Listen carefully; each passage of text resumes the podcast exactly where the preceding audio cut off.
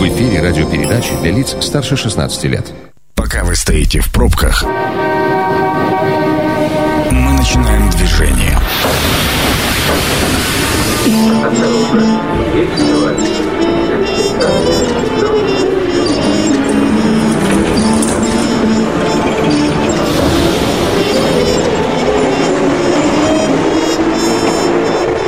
Метро. Главные темы Красноярска. 18.13 в главном городе. Это программа «Метро». Сергей Васильев у микрофона. И сегодня, пока вы отдыхаете, ну, очень сильно на это надеемся, а, мы с моими соведущими будем рассказывать, что же вас ждет по выходу с каникул, как нам придется жить, потому что речь пойдет о новых законах, к чему это приведет, чем это грозит. Традиционно вместе со мной будут предлагать и предполагать наши эксперты, мои соведущие, Игорь Артемьев, налоговый эксперт. Игорь, добрый вечер. Добрый вечер. И Андрей Лопатин, юрист, руководитель группы компании «Правовая информатика». Андрей, добрый вечер. Добрый вечер. Предлагаю, как это ни странно, господа, начать с выходных и с отдыхательной вот такой новеллы. Значит, с 5 мая... Так, Простите, да. С 5 мая запрещается продажа алкоголя в барах площадью зала, обслуживание меньше 20 квадратных метров, расположенных в жилых домах и на прилегающих к ним территориям. А регионам, желающим правила ужесточить, разрешается это сделать вплоть до полного запрета на торговлю алкоголя, алкоголем в таких заведениях. Ну и кроме всего прочего, субъекты Российской Федерации могут повысить требования к минимально возможной площади подобных рюмочных и баров. А, сразу позволю себе ремарку. Наконец-то. Я вот Э, поверьте, я не ханжа, я э, люблю всякие вот такие штуки, но просто их такое огромное количество расплодилось, что аж глазам тесно становится в черепной коробке. Давайте с кого начнем? Давайте а, с меня. Давайте с денег. Игорь. Да, да даже не столько с денег, сколько вообще с экономики всего, что происходит. Угу. А, первый, самый главный тезис, да, абсолютно верно, всех, всем надоело, да, потому что там в том числе и бурду льют и прочее, и все это. То есть, в основном, я бы сказал. Да, то есть это ответ э, обществу, да, на то, что оно попросило. Оно просило, да, дешевые продукты, мы его дали. А, второй вопрос, здесь второй тезис, да, самый такой интересный. А мы же под гребенку-то всех сюда пригнали. То есть и нормальные заведения, да, и заведения крафтовое пиво производящие, и ребят, которые малым бизнесом занимаются в крафтовой да, сфере. Да мы всех их под одну гребенку. Зачем нам по-другому-то делать? Давайте всех. Ну что, ну давайте 20 квадратов, потом запретим. Это классная штука на самом деле. Классная, потому что мы забыли о том, что любое регулирование, оно должно исходить из цели регулирования. А у нас запретные меры, они работают всегда одинаково. И на сегодняшний день эти запретные меры настолько расплодились, что малый бизнес, да, ну, я вот себя ставлю на место, в том числе и малого бизнеса, да, то человека, который, вот нельзя 20 квадратов, хорошо, я сделаю 21, да, то есть хорошо, регион решит через неделю 30. 31 сделаю. И мы будем играть в кошки-мышки, а цель регулирования какая? Первое, да, что обозначалось законодателем? Обозначалось шум и прочие действия. Как это влияет? Да никак. Я хорошо, я буду не пивом в этой же точке продавать точка-то все равно что-то должна делать в этой ситуации. Ну или как э, был в период пандемии, да, когда многие подобные заведения были переоборудованы, э, появилась на полках э, греча, не знаю, булки хлеба и мироместин. Абсолютно верно. А если вы почитаете очень четко то, что там написано, там написано, что в заведениях общественного питания. То есть мы берем, например, крафтовое маленькое заведение, да, в котором фактически там хорошее пиво, хорошая закуска, все, оно тоже вне закона. Оно никому не шумело, оно не орало, оно ничего не делало. Даже пристройка при том. Какая неважная пристройка. Там написано любая пристройка. Ну, вот у меня около более дома... Того, даже рядом с домом. Да, у меня есть пристройка рядом дома, да, она там доставляет шум и прочее. То есть, ну, когда с, э, диалог происходил, да, то есть он нормально происходил. А сейчас у нас такой терроризм, реальный терроризм получается. То есть приходит собственник и говорит, а мне не нравится. Вы первый закон видели, как он писался? Если вдруг собрание жильцов решит, что бизнесу там быть нельзя – Хорошо хотя бы башка сработала хоть в этой части. Ну, говорю, вот здесь, говорю, забыли про экономику, оставили только запреты. Я понял, что про экономику мы уже забыли. А что касается юридических аспектов, Андрей, вот тут хотелось бы чуточку поподробнее. Мне кажется, что первые полгода все будет работать так же, как работали. У нас э, инерция сумасшедшую силу имеет, и это уже доказано один раз. Действительно будут какие-то придумки, ну, а там доставка или там через веб-сайт вы как будто заказали здесь же там или через приложение. Это сейчас распространяется очень быстро, и на самом деле не нужны большие затраты на это это. да, дело. Но я все-таки, наверное, обратил бы внимание здесь на своевременность, а в этой части на несвоевременность этого закона, потому что у нас сейчас есть определенные бюджетные районы, где очень много людей, ну, прям видно иногда в некоторые, э, да, так скажем, сети стоят очереди, и прям вот, ну, вот с улицы это видно. И каждый, наверное, предполагает там 2-3 бюджетных сети, где торгуют пивом. Так вот, вопрос заключается в том, что эти сети сейчас набрали огромную силу, их уже там по 40, по 60 точек в городе, ну, и да. они могут себе позволить и поменять помещение с 20 на 40 квадрат, да, и в этом смысле э, тех, кого как бы надо регулировать, тех, кто там, ну, условно говоря, первый покупает нежилое помещение или берет его в аренду в новом квартале и собирает все сливки, да, с вот этого рабочего класса, если, ну, так вот, простите за э, такую метафору, э, как бы они не пострадают от этого, а пострадают действительно те другие, кто попал под общую гребенку. Поэтому абсолютно несвоевременная норма, она регулирует те отношения, которые давным-давно сложились, и в этом смысле регулировать их нужно было совершенно по-другому. Это один момент. Второй момент – это то, что касается культуры. Дело в том, что эти вещи не решаются через запреты. Ну, вот мы видели с ну, ЕГАИСом, да. да, эту ситуацию. Я могу сказать еще там 3-5 мест сейчас, где продают водку без ЕГАИСа, и это устраивает и а, тех, кто это делает, и тех, кто покупает. А, кроме того, если мы говорим вот про вот эти вот полулегальные заведения, да, небольшого формата, а, я бы как бизнес их вообще не рассматривал, если честно, потому что там все идет погранично, а, бело-серо-черное. Да больше черного даже. Э, грубо говоря, ну, государство в этой части немного теряет, да, что называется, а потому что там все равно все шло мимо кассы или большая часть. Поэтому, мне кажется, несвоевременная норма, которая в свою очередь плодит негатив у людей, то есть, ну, провоцирует вот это. Ну, вот смотрите, даже подумай, да, возьмем мои любимые налоги. А, берем мы, да, такую точку и говорим, ребят, вам ни патента, ни, ни упрощенки, только на общей системе с НДС. Да и работайте дальше. И пусть сами решают. А, бюджет. Тот, кто действительно как бы не может, он скажет, не, мне невыгодно этим бизнесом заняться, я другой пойду делать. Нет, давайте запретим. Это лучше же. Но по сути, смотрите, тут же история заключается в том, что не только хотели э, устранить беспорядки да, в жилых э, домах и прилегающих территориях, но и сократить, ну, как мне это видится, некое количество контрафакта. Ну, потому что ну, невозможно а, производить э, хорошего там, напитка в тех объемах, в которых оно продается на всех углах города. Смотрите, давайте пойдем. Очень хороший фильм Рязанова, по-моему, да, то есть «Самогонщики». Да. А, был у нас Гайдай. период, да, был, Гайдай, вернее, да. У нас был период запретов, к чему он привел? И вот сейчас мы, мы ничему не научились, мы, к сожалению, историю не читаем, вот, и мы идем по пути запретов. Абсолютно верно, культура питья, А, Б, а, наложите ограничения, проверяйте качество напитка, проверяйте, откуда источник происхождения, поменяйте ГОСТ, как минимум, да, поставьте запрещенный ГОСТ, как в это Германии. Же, это же ГОСТ надо.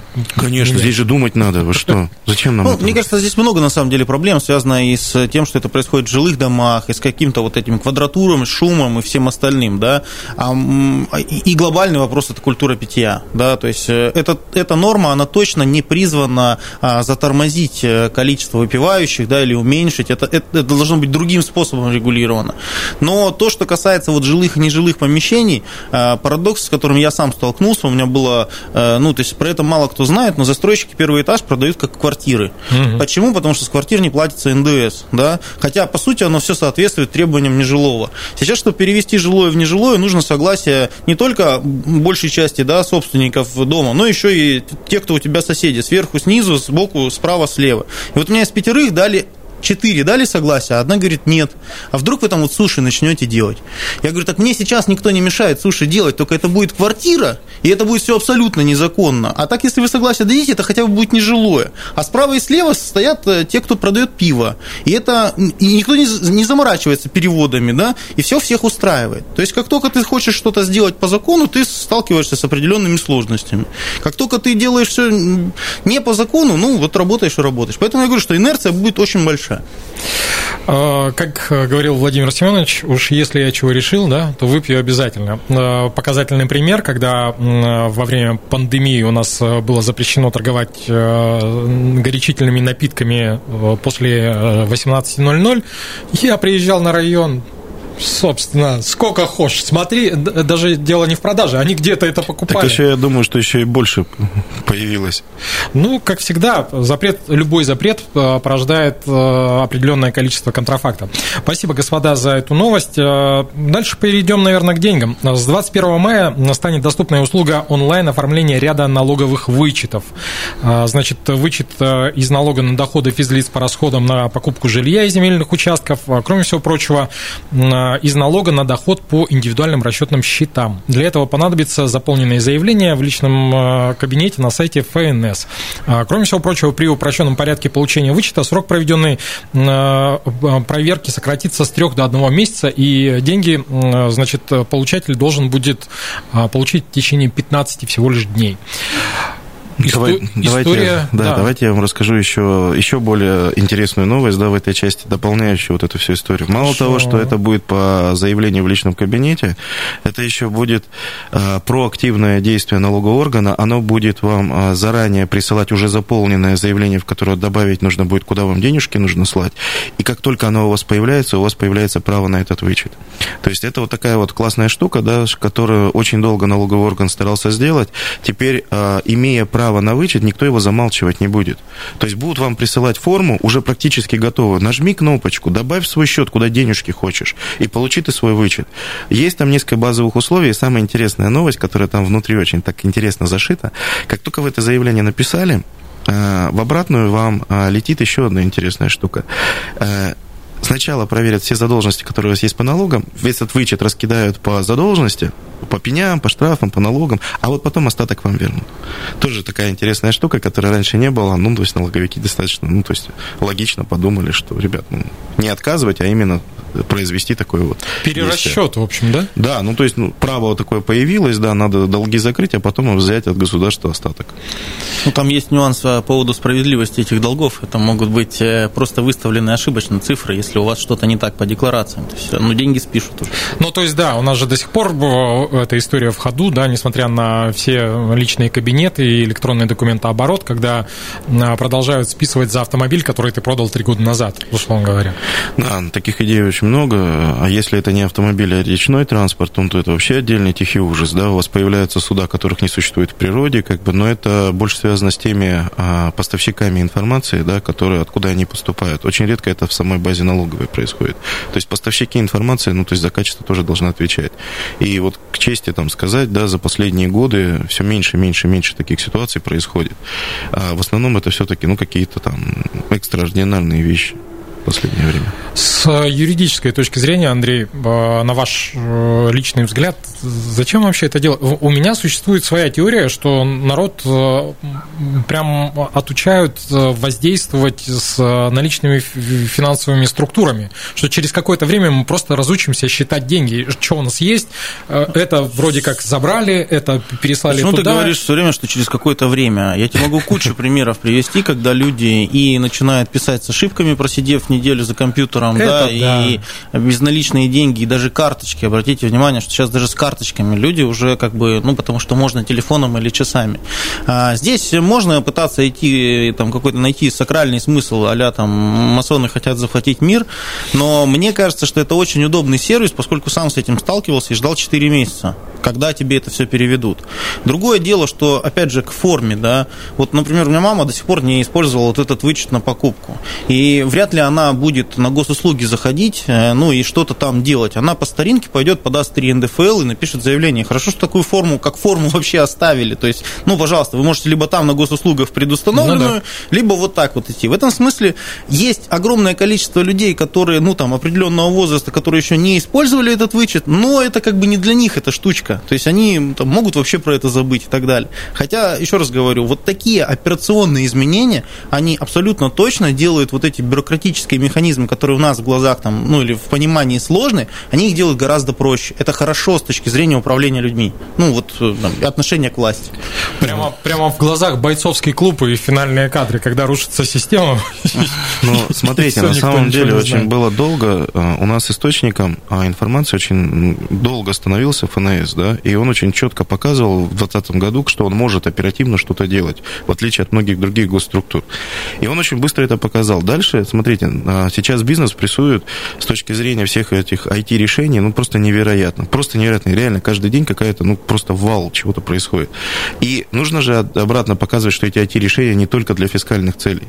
Вот, ребят, а, для граждан, налогоплательщиков, вот вам прекрасная вещь.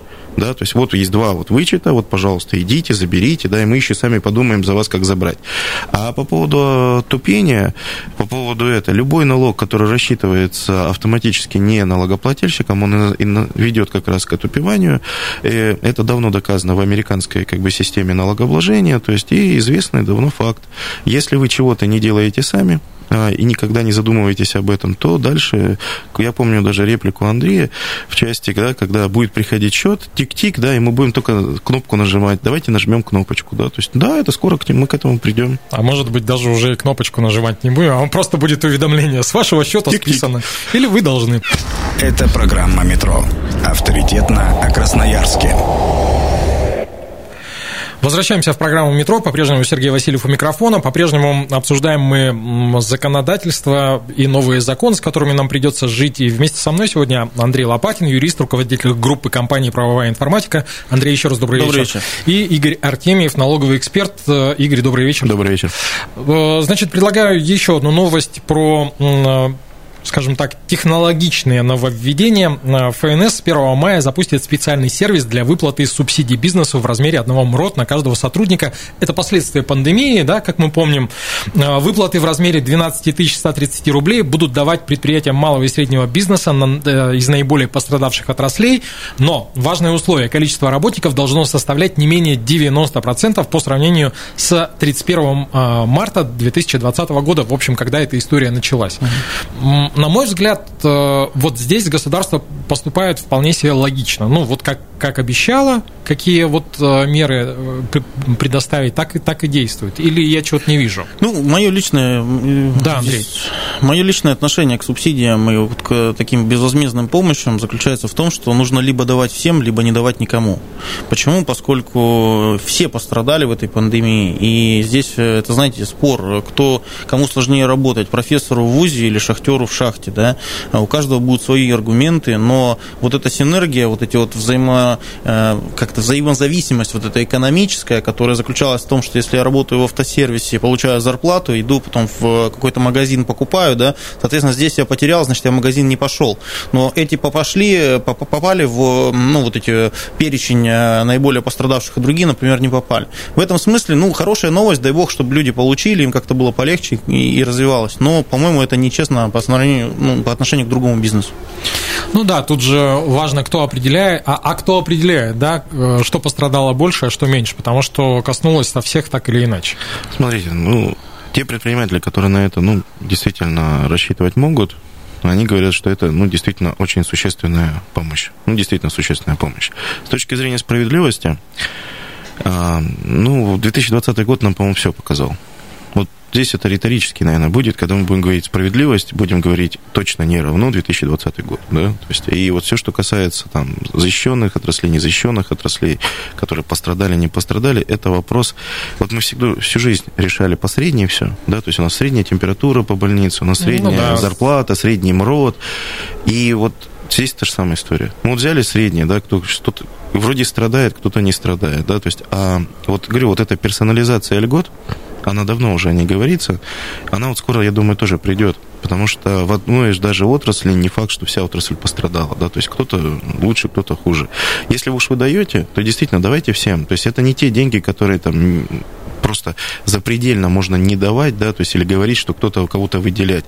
И если мы возьмем на самом деле малый бизнес, я не видел ни одного, вот на сегодняшний день ни одного, а кто не пострадал. Вот реально ни одного.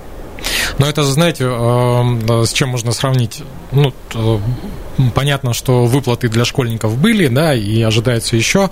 А вот у тех, у кого до школы и, как говорит моя, чуть не меньше расходы, как говорит да. моя коллега, А у кого а, они что, дочь? есть не хотят, да? А у кого старшая дочь на один год? Да, поэтому тут примерно вот такая же история. Кто Ну, рожал без мат капитала? Вообще. Да. Ну все, поплакались немножко друг другу, зачеркиваем эту новость. Идея хорошая, но непонятно, как до сих пор, э, как, как определяется, кто пострадал больше, а кто пострадал меньше. Правильно я понял? Да. А, Значит, смотрите, новость, которую мы с вами уже обсуждали, так или иначе, но предлагаю поставить на ней э, некую жирную и, может быть, не жирную точку. С 1 мая за принудительную высадку ребенка в общественном транспорте, который едет без сопровождения взрослого и не может оплатить билет, будут штрафовать как водителей, так и кондукторов, соответственно, на 5 тысяч рублей водителя и от 20 до 30 тысяч рублей кондуктор или контролер. Давайте я попробую затравку сдать. Небольшую При очень сопровождении короткую. взрослого сопровождающий обязан внести плату за проезд. Да. А, слава богу, норма появилась. Вот это все.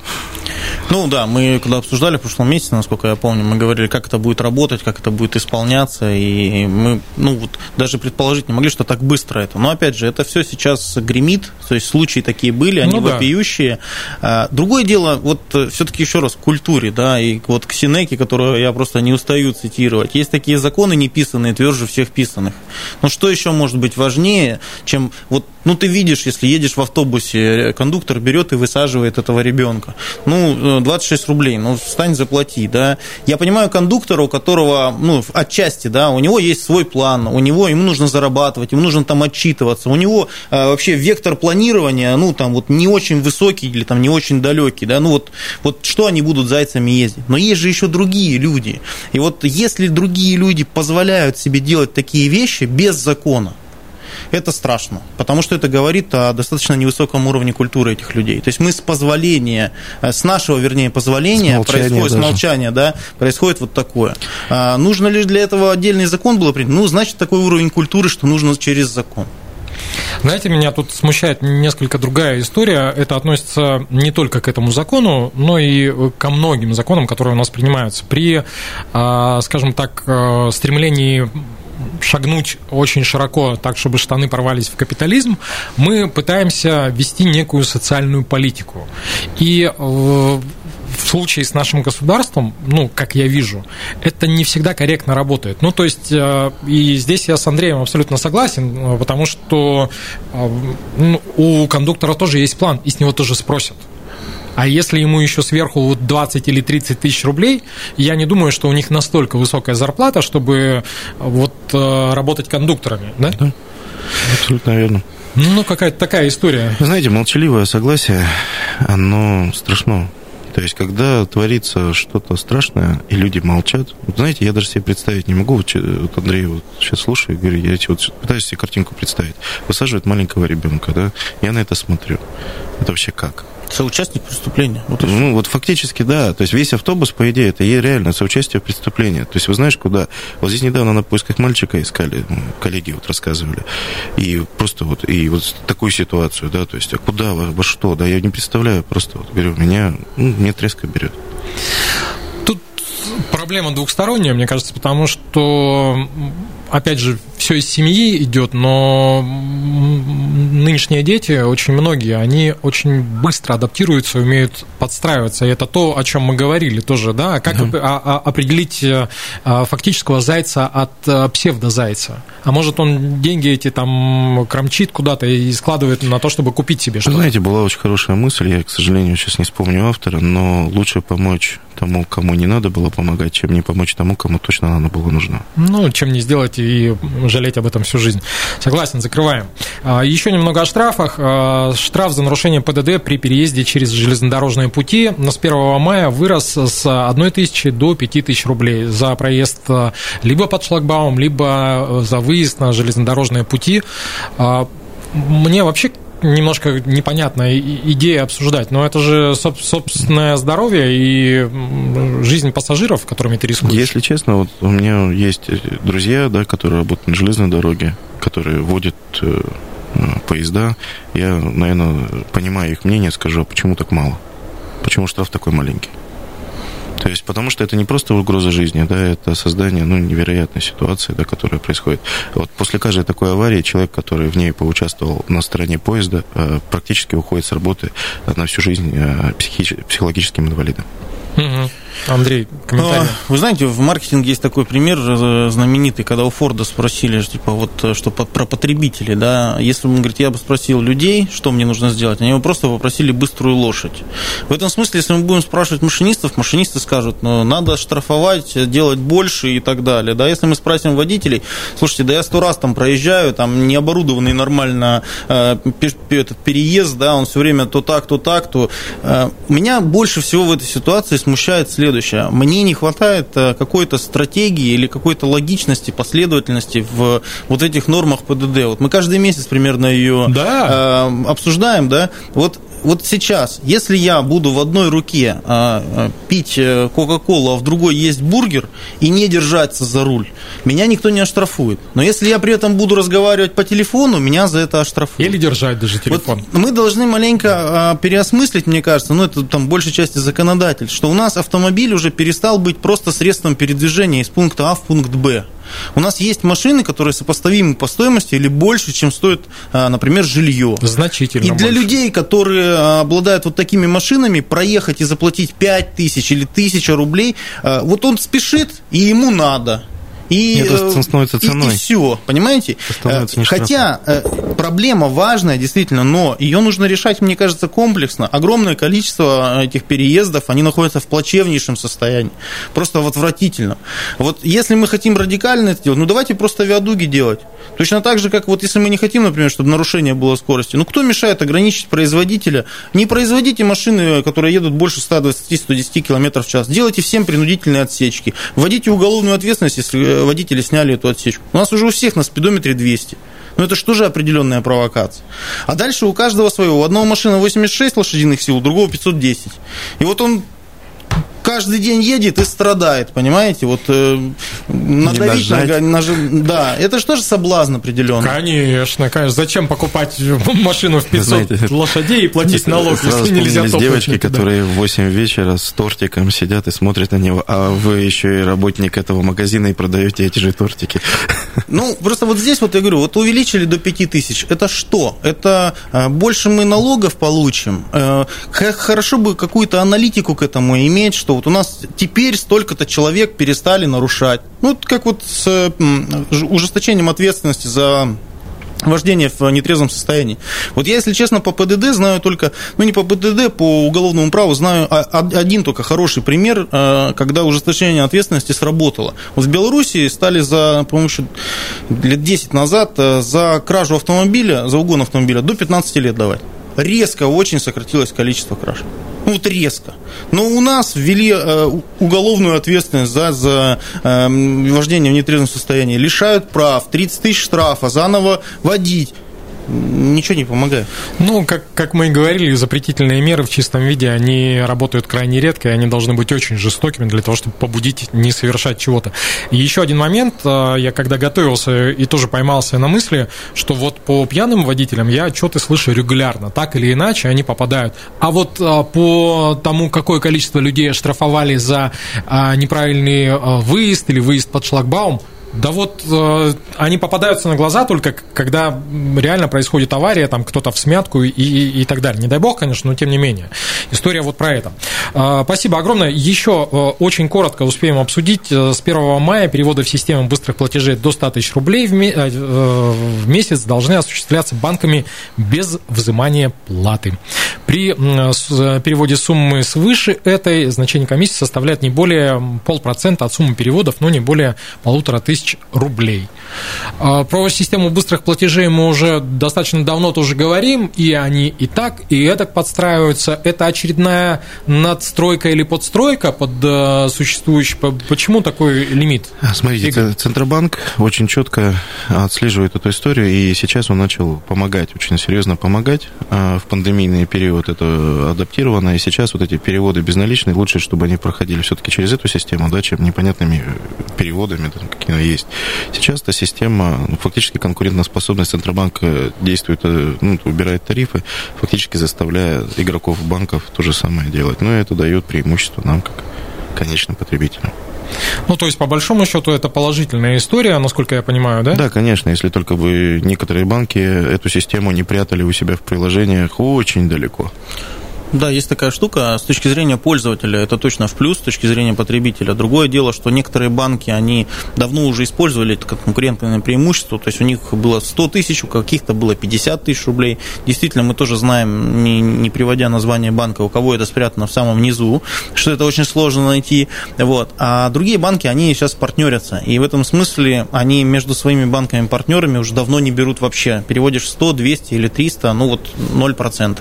А, хорошо бы если честно, чтобы Центробанк еще и в лимиты вмешивался, поскольку я столкнулся с ситуацией такой при продаже квартиры, у меня деньги есть на карте, но я их не могу снять, потому что у меня кончился лимит.